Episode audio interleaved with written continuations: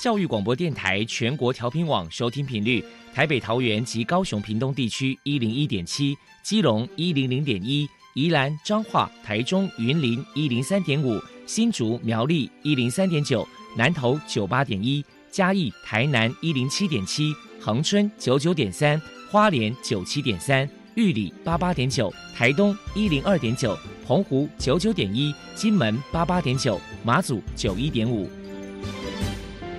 爱是包容，爱是牺牲，爱是分享，爱是服务。因为爱，特殊教育充满了无限的可能。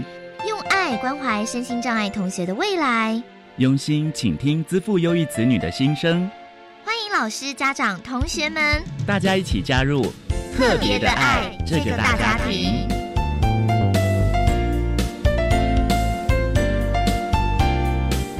本节目由教育部学生事务及特殊教育司指导，国立教育广播电台监制，欢迎收听。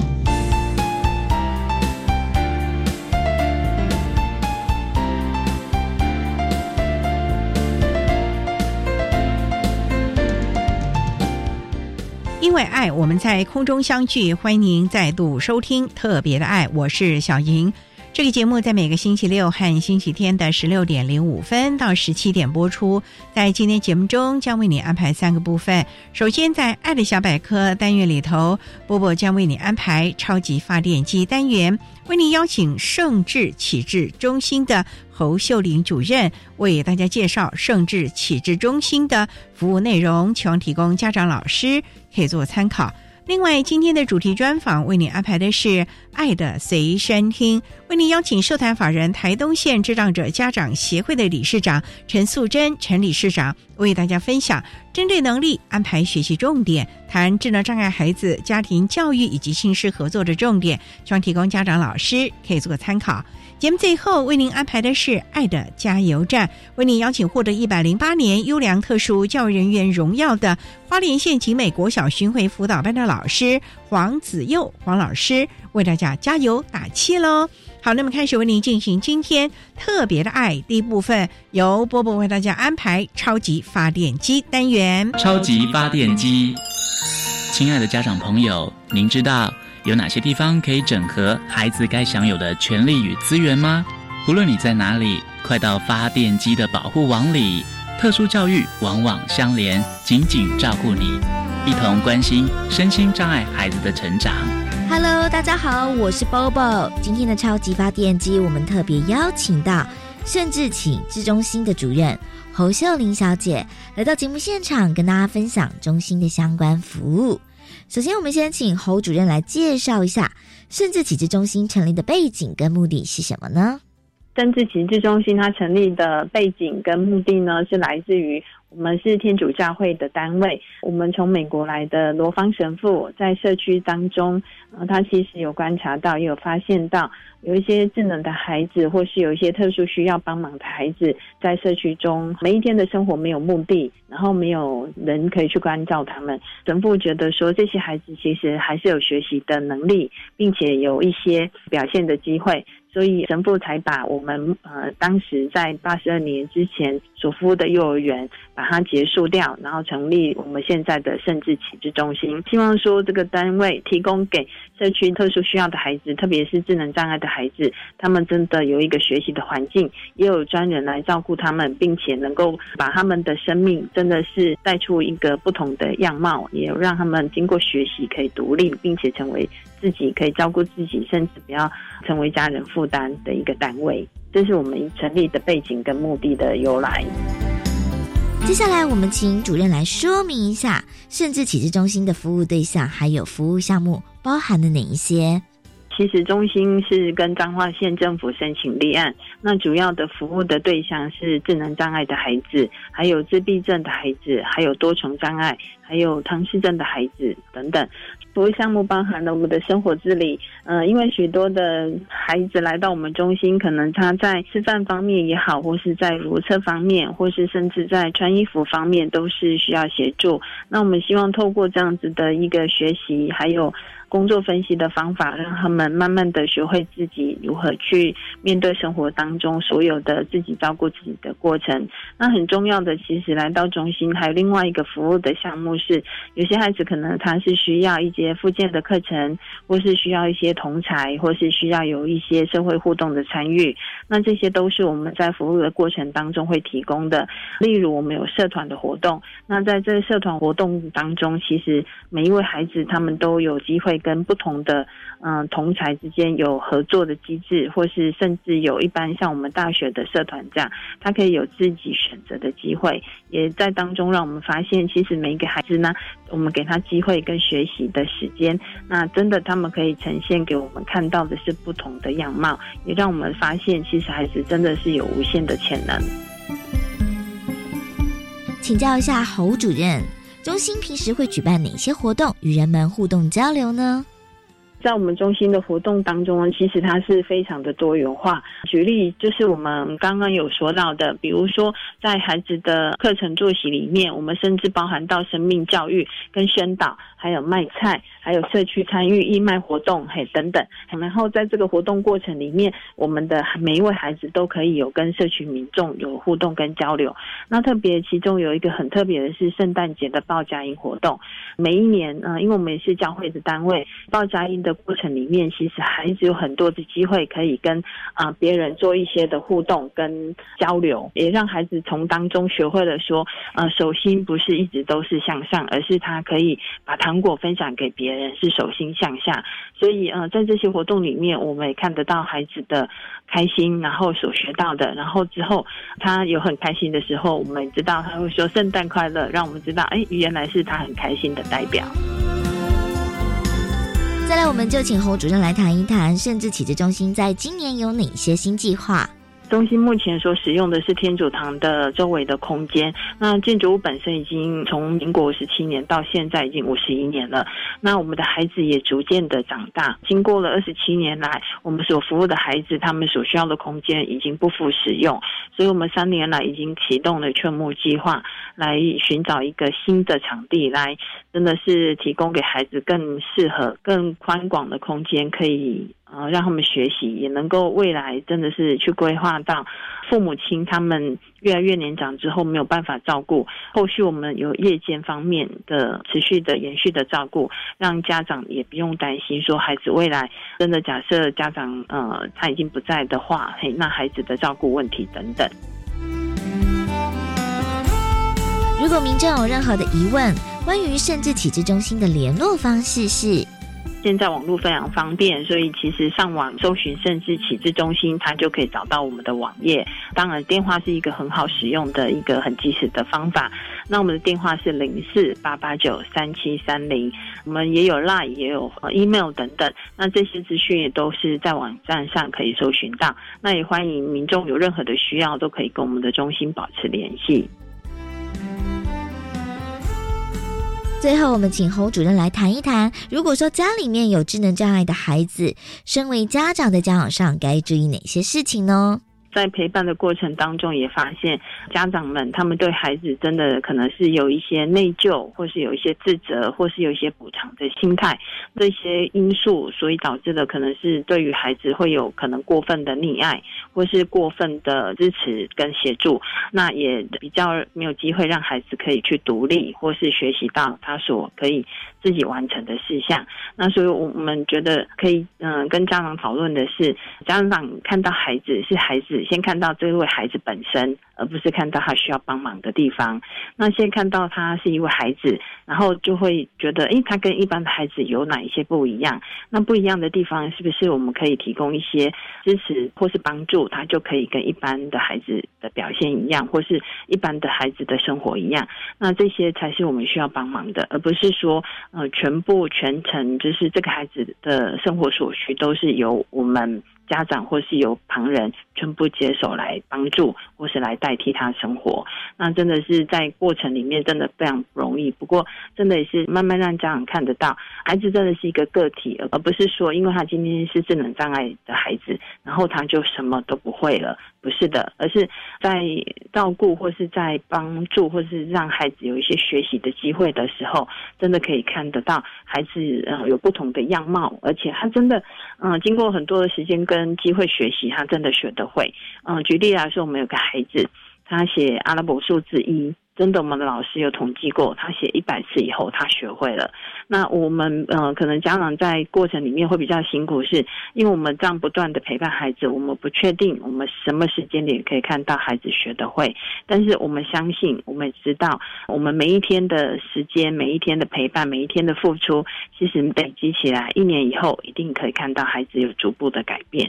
那这个也是很希望跟家长一起分享，说真的，虽然我们要花很多时间，花很多的。精力来陪伴孩子，但是呃，真的经过我们的陪伴之后，啊，真的看得到孩子成长，也看得到孩子的改变。那呃，在陪伴的过程也看得到孩子跟家长之间的感情越来越好，然后呃，这样彼此的亲子的关系，呃，真的是没有办法有任何东西可以取代。那也看得到孩子的情感在嗯跟家长互动当中得到滋养，也得到学习，然后成为他跟别人，尤其在社会环境里面一个很。很好的互动的开始，那这个都是真的是在家庭生活当中可以做到，但是呃，在家庭生活当中也很不容易的，是可能还有其他的手足。虽然有一些声音这样的孩子，呃，家长会花很多时间照顾这个孩子，但是呃，相对的其他一般的正常健康的手足，他们可能比较会忽略到。那我觉得在家庭的情感方面，或许可以真的是大家坐下来好好的去讨论，或是好好的去啊面对这一件。事情是每个家庭成员都有他需要的地方，那我们如何透过彼此的讨论跟分享，然后达到一些共识也好，或是互助的方式，让我们的家庭生活真的是更顺畅，或是更稳定，然后他的生活品质也相对会是比较好的。非常谢谢甚至启智中心的主任。侯秀玲小姐接受我们的访问，现在我们就把节目现场交还给主持人小莹。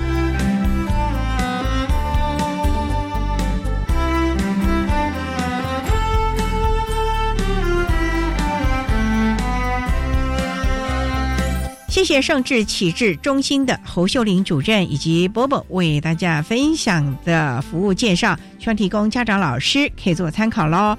您现在所收听的节目是国立教育广播电台特别的爱，这个节目在每个星期六和星期天的十六点零五分到十七点播出。接下来为您进行今天的主题专访，今天的主题专访为您安排的是爱的随身听，为您邀请社团法人台东县。智障者家长协会的理事长陈素贞陈理事长为大家分享针对能力安排学习重点，谈智能障碍孩子家庭教育以及亲师合作的重点，希望提供家长老师可以做个参考喽。好，那么开始为您进行今天特别爱的主题专访，爱的随身听。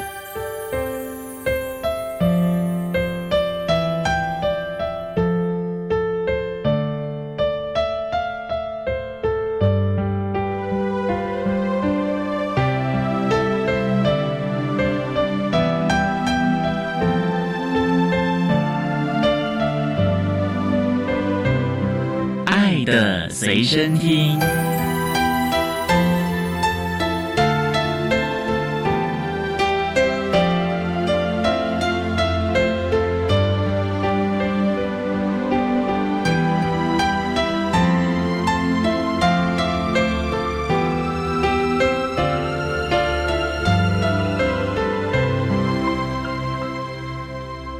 电台欢迎收听特别的爱，在今天节目中为您邀请社团法人台东县智障者家长协会的理事长陈素贞陈理事长，理事长您好，主持人各位听众大家好，今天啊特别邀请理事长为大家来分享针对能力安排学习重点，谈智能障碍孩子家庭教育以及亲师合作。那我们刚才介绍您是社团法人台东县智障者家长协会，这是一个在我们台东。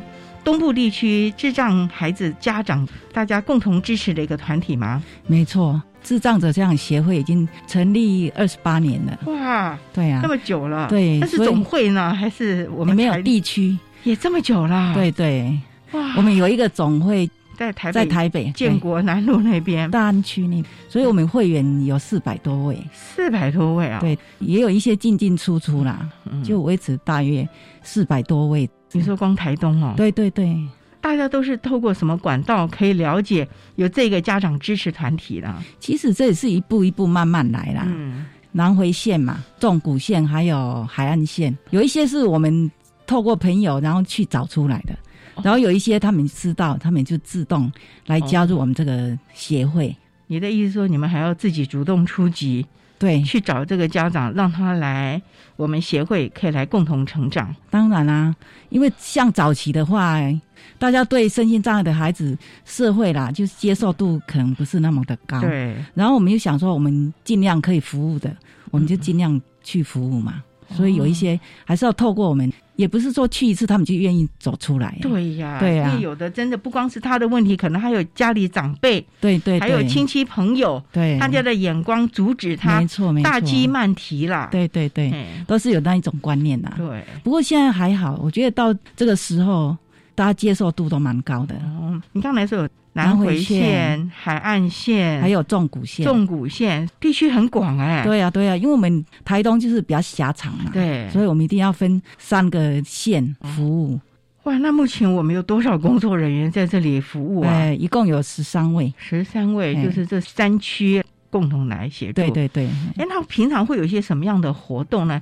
就像你讲这么长哎，对啊，那大家交通都很不方便。对，所以我们有成立两个日间作业所，有一间是在我们协会，哦就在中心路中心路台糖台糖那个密林、哦超市旁边，就是卖冰、哦，卖冰的旁边。有啊，我昨天还去 旁边有个好像台糖园区嘛。是不是对对，哦其实我们那个本来是他们的台糖的招待所，哦，让我们给他承租下来。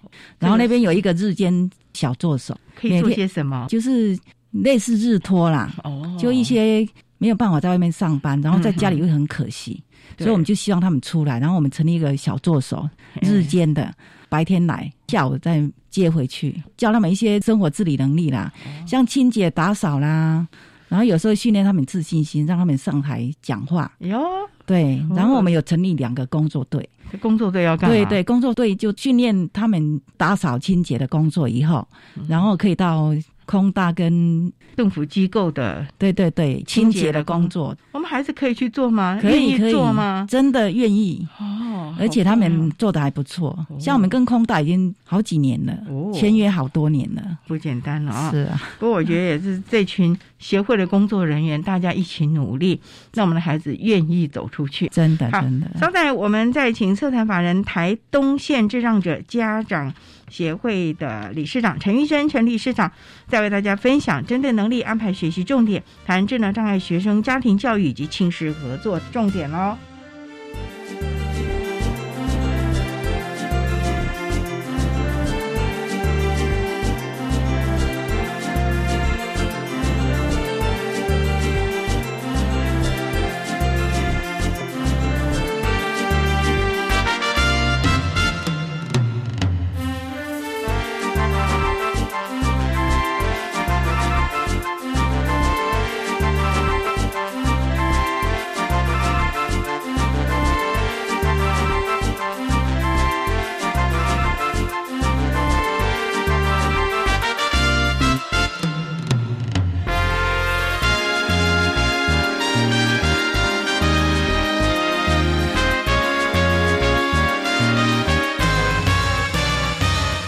教育电台欢迎收听《特别的爱》。在今天节目中，为您邀请社团法人台东县智障者家长协会的理事长陈素贞陈理事长，为大家分享针对能力安排学习重点，谈智能障碍孩子家庭的教育以及亲师合作。刚才理事长您提到说有两个据点，一个就在台东的中心路台糖对对过往的园区，那另外一个在哪里？在成功，很远呢。对呀、对呀、其实我们很早就想成立这个点，成立超两年而已。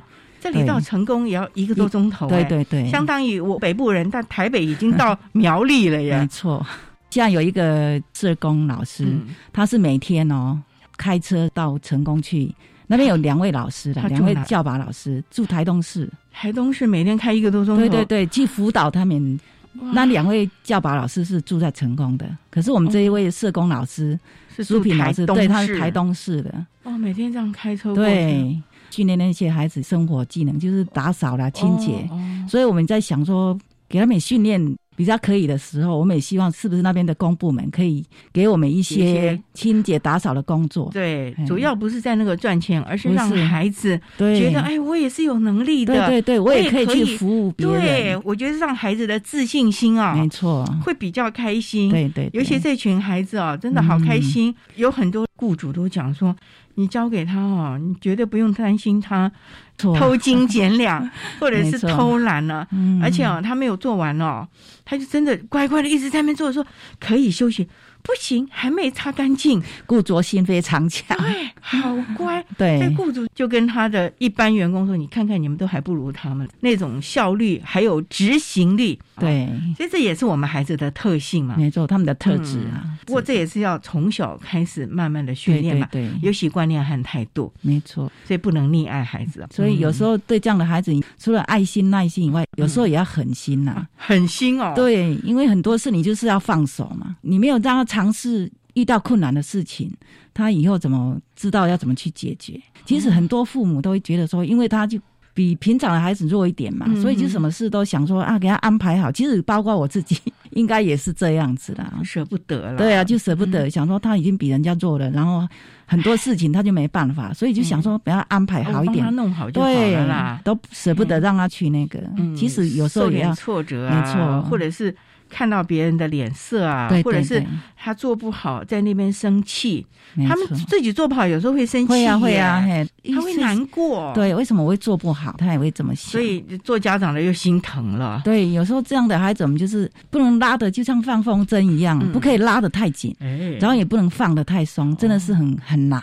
技巧，没错，所以这个时候也就必须亲师合作。对，就像你讲，有社工师啦，有我们的特教老师啊，还有专团啊，大家就一起对对，合作，嗯，让这个孩子有一个比较正确的观念。对。哎，那我们现在协会的孩子，最小的有多小？最大的有多大啦？其实我们差不多都是二十几岁、三十几，就是已经对对毕业了嘛，哈，对，都是经毕业，都已经完成，了教育阶段，没错，都成年的孩子了。对，哦。但是有一两个因为没地方去，我们就让他托老，有类似托老，有地方托老吗？没有就就在你们机构？对，其实他不算，所以我们那边其实超过二十几个。像县府的话，他是说我们像小助手是可以收二十位，嗯可是我们有超过两三位就是拖老，就是已经超过那个年，可是他又没地方去，我们说好了，没关系，你就来吧。三十多岁了，有一个已经五十了，五十了，有一个五十几了。我们说没关系，那你就来嘛，来那边你就跟那些孩子一起就孩子，对，在我们眼中他们都是孩子啊，嗯，就跟他们一起作息啊。他也很开心吗。对啊，因为他也有地方去，他父母也很放心，就他放不会说我在我。五十几岁，他们才二十几岁，要我跟他，他不会啊。他们的年龄，其实，在他们心里，他们都觉得他们还很年轻。哦，哎对呀，我觉得这样好好哦。对啊，对啊，很单纯呐、嗯，跟他们在一起应该是很开心。对啊，对啊，像我每天去，他们看到我就说：“理事长，哇，你今天好漂亮哦！”不管是说真的还是假，我们听了就非常很开心。开心哦其实我们那边的孩子，老师也教的非常好，非常的有礼貌。对，其实我们这些啊特教的孩子，真的会让人觉得特别有礼貌、礼貌周到。对，早上看到你回家回来，然后看到你都会主动，就像我们那天去台东特殊教育学校，嗯哎，，每个同学看到我们就是客人好，客人再见。哦没错我，就想说，嗯天哪，我们到一般学校 也没有这样子，没错，没就我们错，其实很感动，嗯那种感觉真的是老就是师教的很单纯，而且你会发现嗯。他们就真的是发自内心的哦，对。不，会给你觉得说他们很虚伪还是什么，就呃不是应付的，是对真的看到你，而且他们还很认真的看着我们，看人好，眼睛盯着你，很热忱的。对，没错，哎所以哦，我觉得这些孩子真的好可爱哦。就哦。真的是天使啦，不过这群天使也是要教了啊没，错，不能太舍不得啊。对，好，我们稍待再请社团法人台东县智障者家长协会的理事长陈素贞陈理事长，再为大家分享针对能力安排学习重点，谈智能障碍孩子家庭教育以及亲师合作的相关经验。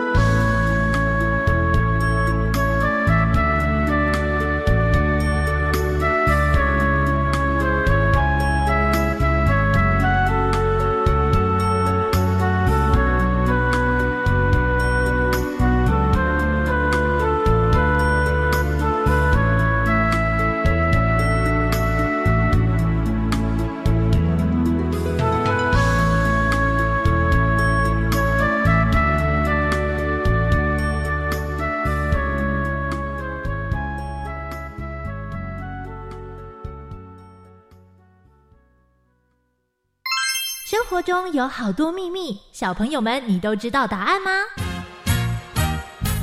雨伞是怎么来的？汽车又是谁发明的？好凉好凉的冷气，竟然一开始不是给人吹的。现在就到教育电台官网 Channel Plus 点选主题频道，搜寻“故事时光机”，让我们一起搭上故事时光机，探索生活中的小秘密。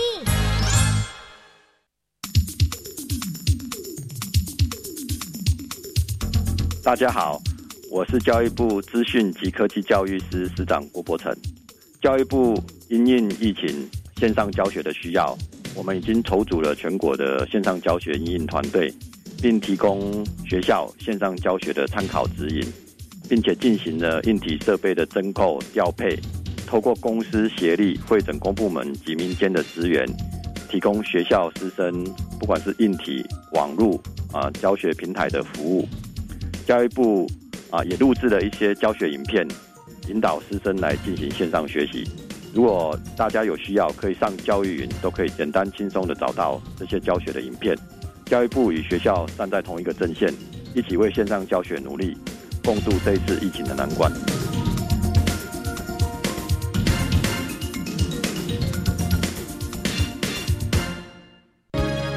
报：机关署表示，肠病毒已经进入流行季，请家中有五岁以下幼儿的家长特别注意。老公，你听到没？新闻说哦，说特别是家中有感染肠病毒的幼儿，出现嗜睡、手脚无力、持续呕吐、抽搐等重症前兆病征，要迅速送医治疗。哎，那你刚回来有没有先洗手？如果没有，我可是不准你抱 baby 哦。是，老婆大人。预防肠病毒，赢在勤洗手。以上广告由疾病管制署提供。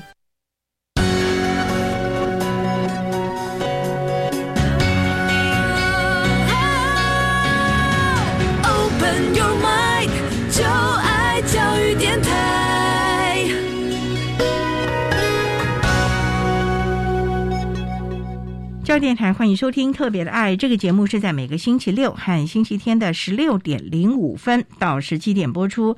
在今天节目中，为您邀请社团法人台东县智障者家长协会的理事长陈素贞陈理事长，为大家分享针对能力安排学习重点，谈智能障碍孩子家庭教育以及亲师合作的相关经验。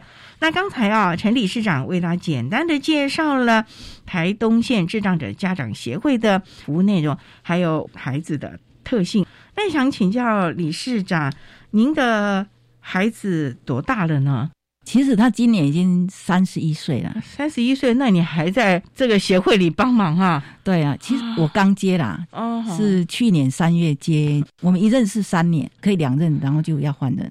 我想人生嘛，到这个年龄了，有那个时间，虽然不是说有那个钱啦，就是有那个时间，我觉得还是 出来对回馈一一些给社会啦。尤其你的孩子又大了，对对对，哦，你就这已经不要你太大的心思，你就希望把这样的一个经验给一些新手妈妈，对。啊、少走一些冤枉路。没错，哦。就出来服务一下。嗯，其实我的孩子还好，他是哦。自闭症，算轻度，所以他还可以上班，哦还可以上所以他有在上班。哦，他在救星教养院上班，救星教养院是就是天主教的，他们是哦。专门收容那个脑性麻痹的孩子。那您的孩子在那边上班？对对对，哦，其实他是做清洁的工作啦，我觉得他还做的蛮上手而且很开心。还觉得说，哎呦，我可以奉献呐、对对，所以服务嘛，嗯。他觉得他可以服务那些孩子，嗯。对呀、他觉得他自己很棒、哦，对，而且他他还一直强调他是正职员工哦，正直，好可爱哦。对呀、就很单纯啊，嗯就觉得他很有那个成就感。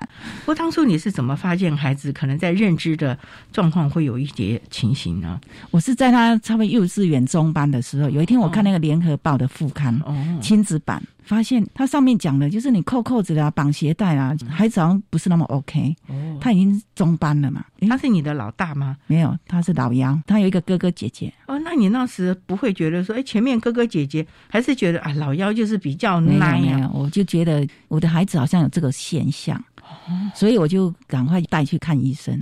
因为那时候早疗在我们台东那时候很少哎、对啊，，二三十年前嗯很少了，所以我都往北部跑。然后成大也去了，台北好几间医院都去。你去这样子啊？对啊，就一天到晚就搭飞机，搭飞机搭到我儿子有一天在那个机场 VIP 了，他跟我说：“妈妈，那个飞机会不会掉下来？” 我说：“不会啦。”到每间医院去，他都说我的孩子是要做早疗，就是只能治疗了。后来我就在慈济医院。慈济医院那个医生的介绍下，我在花莲智障者家长协会，他们那时候那边有早疗的地点，可以去做台东，对我那时候住关山，关山呢也很远，来到花莲。所以我刚开始其实我是搭火车，可是因为我的孩子小时候比较好动，搭火车就是会动来动去，然后会踢到人家椅子啦，或者他都别人的异样的眼光，所以后来我就决定还是开车好了。所以后来我就一个礼拜去一趟。其实去一趟做一个小时的早疗哦，一个小时的早疗其实学不到什么了，做不到什么，但是我们就是学那些方法回来，回来自己自己在做。然后一个礼拜去一次，去三个多小时，回来也三个多小时，为了那个一小时 单程的交通就要三个钟头，开车就差不多六七个钟头。对，没错。因为孩子你也不可能一直开下来，中途早上休息一下吧。对呀，对呀。哦，妈妈，你就这样。不过还好啦，就是过了一年，老师说有效果吗？有有有，他的眼手协调啦、精细动作，还有平衡感都有很大的进步。哦，他刚开始走路会摇摇晃晃。平衡感不好，因为他读中班的时候，老师都会跟我说他平衡感非常不好，所以他们有时候会外出嘛，都要牵着他，怕他不小心就对比较不平的路啦，他就平衡感没有一般的孩子那么好。所以这还是当父母的人要从一些细微的地方要去注意自己的孩子的发展程度，还是要小心呐。真的有那个问题，我们就直接找医生嘛。我觉得这是最大的那个。那你那时候不会觉得很难过、不能接受嘛？因为有好多的家长听到孩子被确认了可能是哪里发展迟缓了，或者怎么样，他就觉得怎么会是我？我的孩子怎么可能？当然会啊。其实我也抱怨过，为什么我会有这样的孩子？对，前面两个都很好，为什么这个就这样子了？对对对。可是后来我一个朋友他告诉我，他说。就是因为你们是比较有爱心的妈妈嘛，所以上帝才会派这样的天使，比较麻烦的小天使来给你们。而且前面哥哥姐姐也很有手足爱。对对对，所以我那两个孩子，他们到现在都一直跟我说：“妈妈，你不用担心啦，以后弟弟我们一定会照顾。”哦，他们比弟弟大多大？其实我女儿是老二嘛，老大跟老二是差两岁，老二跟这个小的差了七岁，也懂事了。对，他中班时候他们都已经上小学了。没错。嗯，其实我觉得手足哈，对这样的孩子，我们也要让孩子有那个，也不是说责任承担呐，就说至少。如果说有一天他真的没有办法照顾他的话，至少他去类似安养院什么的话，你们也可以说常常去看他，至少让对方知道说他至少还有亲戚。我觉得这一点蛮重要的。对，可是也不要给这些手足太大的压力。没错，你一定要怎样怎样，因为有的有的家长就。哎，你要怎样怎样？还为了这个孩子，还特别再生一个弟弟妹妹？哦，对，我觉得不要这样子。嗯，他们都是出于自愿的，他们自己愿意以后他们要照顾照顾弟弟。然后我们现在就是尽量把孩子训练生活自理能力功能好一点，至少以后你如果说真的有一天呐，到哥哥姐姐那边去的时候。是可以帮一点小忙，而不是说完全都要人家照顾的角色。我觉得这一点也蛮重要的。我觉得理事长这个概念也是非常的好，嗯，应该要独立生活的能力都要先训练好。没错，曾经有个教授就说：“你把他能力训练好，哪怕他将来真的必须机构的时候。”受到的待遇也会比较好，因为你就不必人家全部都来照顾你，你也会比较有尊严。因为真的硬绑起来啊，有的时候隐私权啊什么顾不到了。对对，哎，那吃饭也就是大家一起围坐，你一口我一我一口。对对，起码你自己今天会吃的话，还可以挑自己爱吃的，没错，而不是就和在一起的那种感觉啊。没错，所以我觉得真的啊，理事长这样的一个分享，真的是家长要舍得。该有的能力从小就要开始建构起来，当然也不要给手足太大的压力了啊。适当的兄弟姐妹之间、手足之间的这种感情的联系啊，是应该的了。好，那我们稍待哈，再请社团法人台东县智障者家长协会的理事长陈素贞陈理事长，再为大家分享针对能力安排学习重点，谈智能障碍孩子家庭教育以及亲师合作的相关经验喽。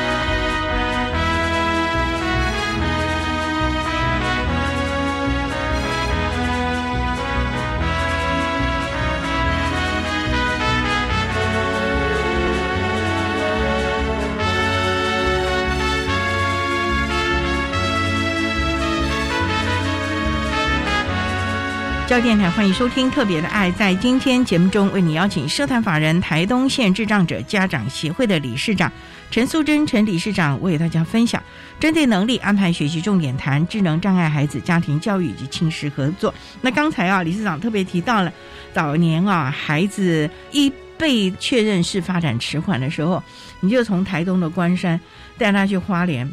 每周做一次早疗，回来再继续的做。对，那孩子小学呢，也在台东关山附近念吗？对，就在台东关山。那他是念一般的学校融合？对，他是一般普通班，还能适应吗？可以。其实我觉得老师是蛮重要的，我觉得老师是个重点。你你那时候有跟老师说明？刚我有给他在台东的市区的小学一年级先上。刚开始我先告诉老师他是特殊的孩子，哦，可是我觉得这样就好像被贴标签，真的。所以说有时候我觉得我们这样的孩子到底要跟老师说他是特殊的孩子，还是不要说的好？这有时候我们真的也是当父母的很难呐。那个时候也都没有什么鉴定的机制嘛，哦，鉴定其实有，可是我是到他国小五年级我才去鉴定，为什么嘞？因为我那时候觉得其实他还好。因为那时候像一年级嘛，功课什么各方面都还都还跟得上。对，后来我因为工作的关系，我就把他转回去关山，在关山的国小里上学。那边的老师也可以说贵人很多啦，嗯，每一位老师都非常的好，就是透过这样沟通啦，然后老师也都知道他是这样的孩子嘛，后来都知道了嘛，所以就特别的会带着他啊。那同学呢？你要怎么跟其他的家长？同学小学是还好。大家都会因为小学校嘛一样，小学校应该比较好对对，我都是找小学校。哦，小学校对他们这样的孩子哈比较适当了，应该是这么说了。人不会太多。对，因为人少，老师比较照顾得到，应该是这么说。那孩子在学习上啊，人际上都没有什么问题了吗？人际关系上是到后来渐渐大了以后才觉得，他们这样的孩子本来就朋友就少。然后他固着行为啊，对，然后讲话又很直白，对对对，就是很白目，然后也不懂得换个话术，对对对，也不会看不会看眼色，对，很白目啦。所以有时候人家就觉得说啊，这孩子怎么这样，太太坦白了，对，就是很直白。对，有时候你会说啊，你看到这个阿姨要打招呼什么，他就说我又不认识他，我为什么要跟他打招呼？他就很直接哦。可是我后来我看了一本书哈，他是雅斯伯格的作者。他也是一样，看到人的时候没有办法说眼睛就比较专注，这个是雅斯伯格孩子的一个特质。讲话他也不会说啊，看到人就打招呼，他认为说我又不认识你们，我为什么要跟你打招呼？哦，他们就是这样子的。我后来看那一本书，我才恍然大悟，说啊，我的孩子就是这样子。或许我们给他这样的，他会觉得是一种压力。嗯，嘿，我们一直都会跟他强调说啊，你跟别人嘿说话的时候要专注，要看着人家的眼睛，这是礼貌。可是他觉得这是一种压力。但是我们不知道嘛？对呀，那时候我们不知道。现在有没有觉得，哎呦，拍谁呢？孩子让你那么多的压力，因为妈妈不知道。对呀，有很多家长就说：“哎，我那时候我应该早一点去学一些专业。”所以我们的家长协会也有为家长开一些成长课程吧，起码要了解孩子的特性吧。有啊，有时候我们也会请一些老师，就是讲专业的老师嘛。嗯，对。可是有些家长哦，我觉得像有这种课程呢，其实他们不是很乐意来。是工作的关系吗？应应该也是啦，有一些可能是因为工作啦。对啊。不一定说每一个人都会来可以接受，定啊，因为因为有生活的压力啦，没错，还有有很多他本来就不爱念书啊，就不爱学习，没错。我们台湾很多人就是我毕了业了哈，我大概就不会再去碰书了，没有终身学习的概念。对，像理事长这种就太少了，愿意不断的进修，为孩子、为协会其他的家长多了解一些最新的知识，就刚好有这个机缘呐。嗯，不过最重要的是还是。希望能够为孩子来服务，没错。那国小在台东嘛，那国中呢也在关山嘛？没有，国中的话，我们以前在做生意嘛，刚好结束事业，然后就想说，好了，就刚好这个空档，然后我就带着他到台北去读国中。你一个人啊？对，在那边租房子。那那哥哥姐姐嘞？哥哥姐姐那时候都在读大学了。哦，已经读大学了。对对对，那时候读大学。啊，那爸爸嘞？爸爸他有时候他也会上去，哦，就来来去去啦。哎，然后我也是一样，有放假我就回来嘛。所以他也是支持你。对对对。那为什么要去台北啊？就想说那边的医疗啦，然后学校可能对这样的孩子可能比较有帮助，哦所以我就毅然决然就觉得说好，那就上去吧。其实为了我要带这个孩子上去，有些朋友啦，他们比较不了解，他们说就一定要去台北读吗，他们就会认为说其实也不需要。那理事长你自己现在回首，孩子三十多岁，你觉得当年带他到台北来念国中，这个嗯决定如何？其实如果说像这样的环境，我应该是不会带他上去的。哦因为我们这边现在医疗啦，对像早疗的孩子啦，哦现在学校进步很多对呀、了你看像现在都有特教学校，可以从小学读到高中、哎、嗯我那时候都没有。对。对啊那，只是在当年那样的一个环境之下，对对你觉得为了孩子的未来，对，所以你带他去，没错那是以当时的环境来说了。对对那你觉得这三年呢、离乡背景啊，嗯在外面，哎呦，你还要租房子，另外一笔开销哎、对那孩子在那里又有重新适应的问题，因为他没有一个认认就认识你啊。，对，那你那时候每天陪读吗？哎、没有哎、啊没有没有。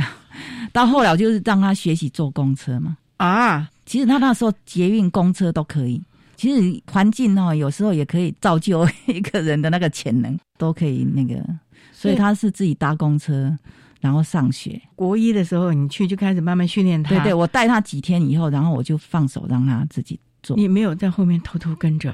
没有哎、没有。但是我们跟老师还是都有在联系啊、哦，就是他有没有到啊？嗯没错。那你觉得孩子那三年快乐吗？应该说是快乐的，因为他们那边很多活动，很多对对，因为常常老师都会带他们。他刚开始是读普通班，然后后来因为一些比如说数学啦，他跟不上理化，就到资源班去，哦去外加课程。对，然后一些历史、地理、国文回来普通班读。所以其实他的程度是还不错的嘛，对，是还可以的他。政治其实蛮厉害的，就是一些社交技巧可能不够对，嗯哦，你就担心了，那那还好了哦。哎，那时候是还好，但是有一些，比如说他们那时候国中已经要做一些报告了，有一些报告他也没办法，他不会做，他不会做，所以有一些课程他就必须到资源班去。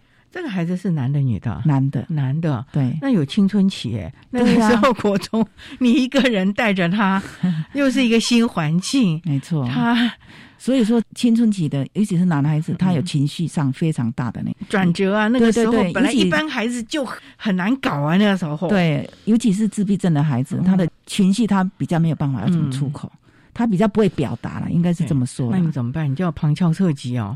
对啊，就慢慢来。其实他到后来哦，比如他有时候情绪上来的时候，他发脾气的时候，他可以说：“妈妈，我到门口去冷静一下再进来。哎呦，”对他可以控制到这样的，哦，是有人教他吗？还是就是我会慢慢跟他说啦。其实每一个人都有情绪啊，不要说是他，像我们一般人，我们对对只是说我们就是啊，你深呼吸，对嘿哎，话到嘴边先吞下去，先对别说，先想想看，对，会不会伤人？对，理事长这个概念非常的好啊，提供大家。好，我们商代在影社代法人台东县智障者家长协会的理事长陈素贞陈理事长，再为大家分享针对能力安排学习重点，谈智能障碍孩子家庭教育以及亲事合作的重点哦。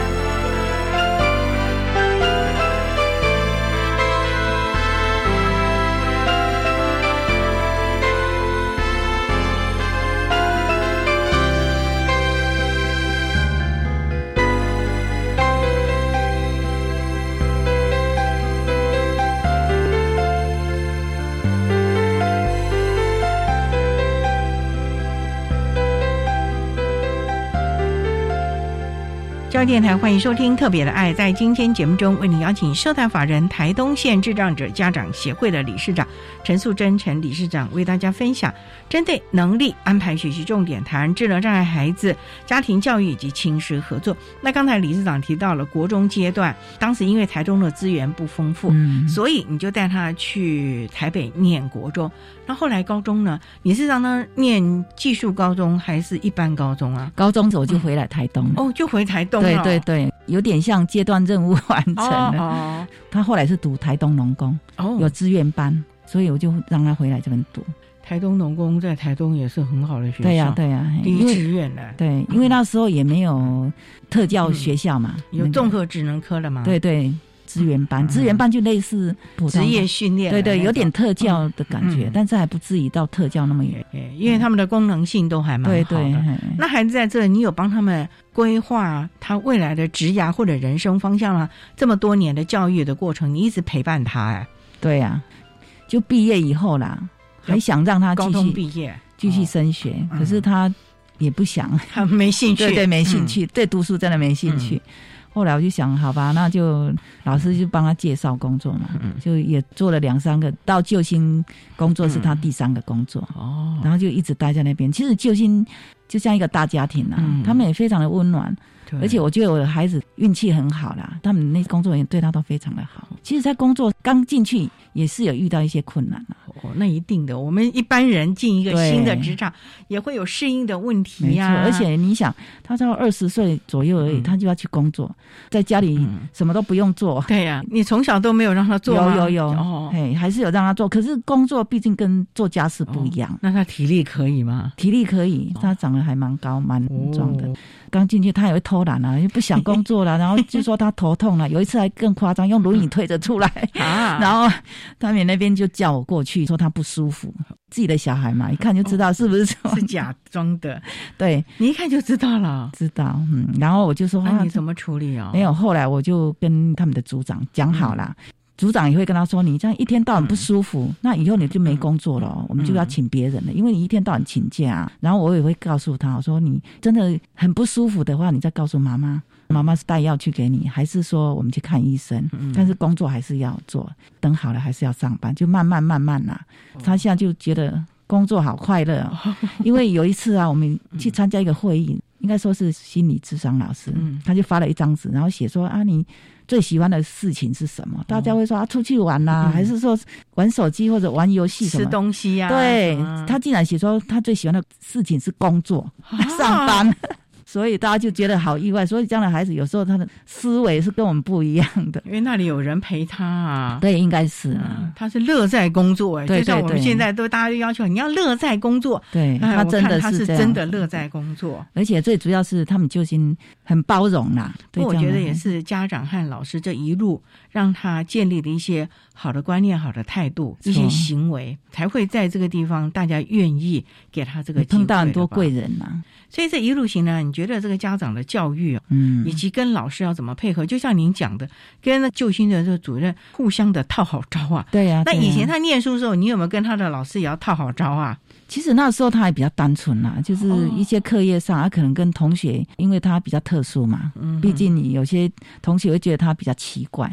我们要跟老师沟通啊，嗯就他这一方面呐、有时候也要去当一下志工妈妈嘛，跟那些孩子要混的熟建立对建立一些点 交情。对，让大家说比较可以接受他，所以其实他一路这样读书，其实还好了，也没遇到说什么比较大的那个。重点就是做家长的都一直对他的学习很关注，没错。也跟他的同才、老师、学校，对对对，也都保持了非常好的对，这是一沟个通关系，很重要的那个，所以沟通关系真的是很重要，亲师的互动也是很重要的没错了。嗯，否则孩子在学校他一定就很他会不想上学。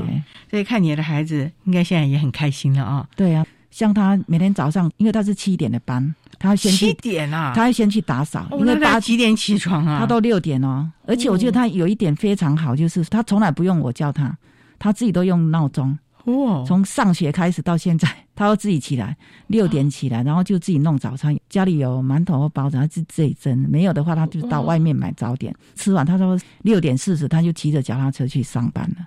有时候我们都还在睡觉，所以我觉得他这一点真的很可取啦。真的很棒哎！我觉得这一点真的是好多家长好像训练了很久都没有办法。对啊，我觉得理事长您训练的方法应该要跟大家交流交流了。应该说人都有优缺点嘛，是或许就是他的优点。不过呢，我觉得这也是从小家长给他灌输的对对责任感，没错啊，时间的观念。而且在家里的话，像他现在他都会洗碗啦，擦地板啦。主动的吗？对啊，他都会做哎，他都说哎，我六日妈妈你不要做，我来做就好。哇，这么疼你哦！对他真的是很贴心呐。哦，所以这样好开心哦。对啊，所以我常常说这个是以后要照顾我们的。嗯，对，因为只有他愿意这样贴心的照顾你。没错，因为他也住在家里啦，然后另外两个都在北部嘛，对他们有自己的工作圈，对，要有自己的家庭啊。真的很开心啊！看到理事长为大家叙述了他的孩子的状况了。好，那我们今天也非常的谢谢社团法人台东县智障者家长协会的理事长陈素贞陈理事长为大家分享了针对能力安排学习重点，谈智能障碍孩子家庭教育及亲师合作的重点。非常谢谢你，理事长。好，谢谢主持人，也谢谢大家，谢谢。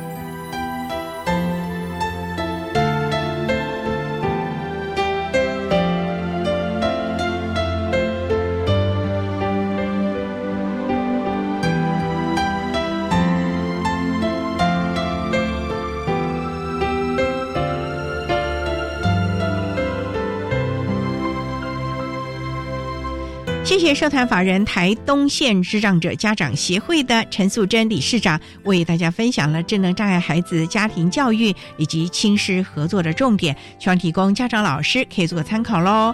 您现在所收听的节目是国立教育广播电台特别的爱节目，最后为你安排的是爱的加油站。为您邀请获得一百零八年优良特殊教育人员荣耀的花莲县景美国小巡回辅导班的老师黄子佑黄老师，为大家加油打气喽！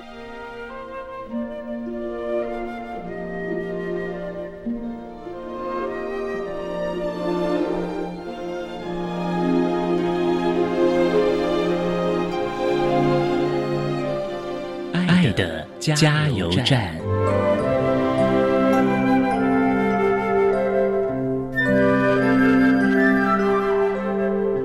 各位听众，大家好，我是一百零八年优良特殊教育人员花莲县景美国小巡回辅导班的老师黄子佑。针对国小教育阶段智能障碍学生学习及辅导注意事项，有几点建议。也就是说，我们和孩子的身高是不同的，所以我们看到的和他们看到的也不一样。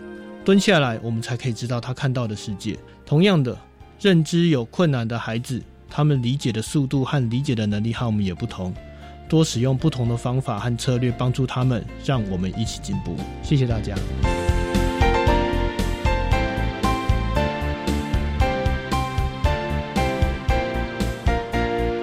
今天节目就为您进行到这了，感谢您的收听。在明天节目中，为您邀请获得一百零八年优良特殊教育人员荣耀的花莲县集美国小巡回辅导班的老师黄子佑黄老师。为大家分享学会照顾自己的能力，谈国小教育阶段智能障碍学生教学的策略以及重点的方向，希望提供家长老师可以做参考喽。感谢你的收听，也欢迎您明天十六点零五分再度收听特别的爱，我们明天见了，拜拜。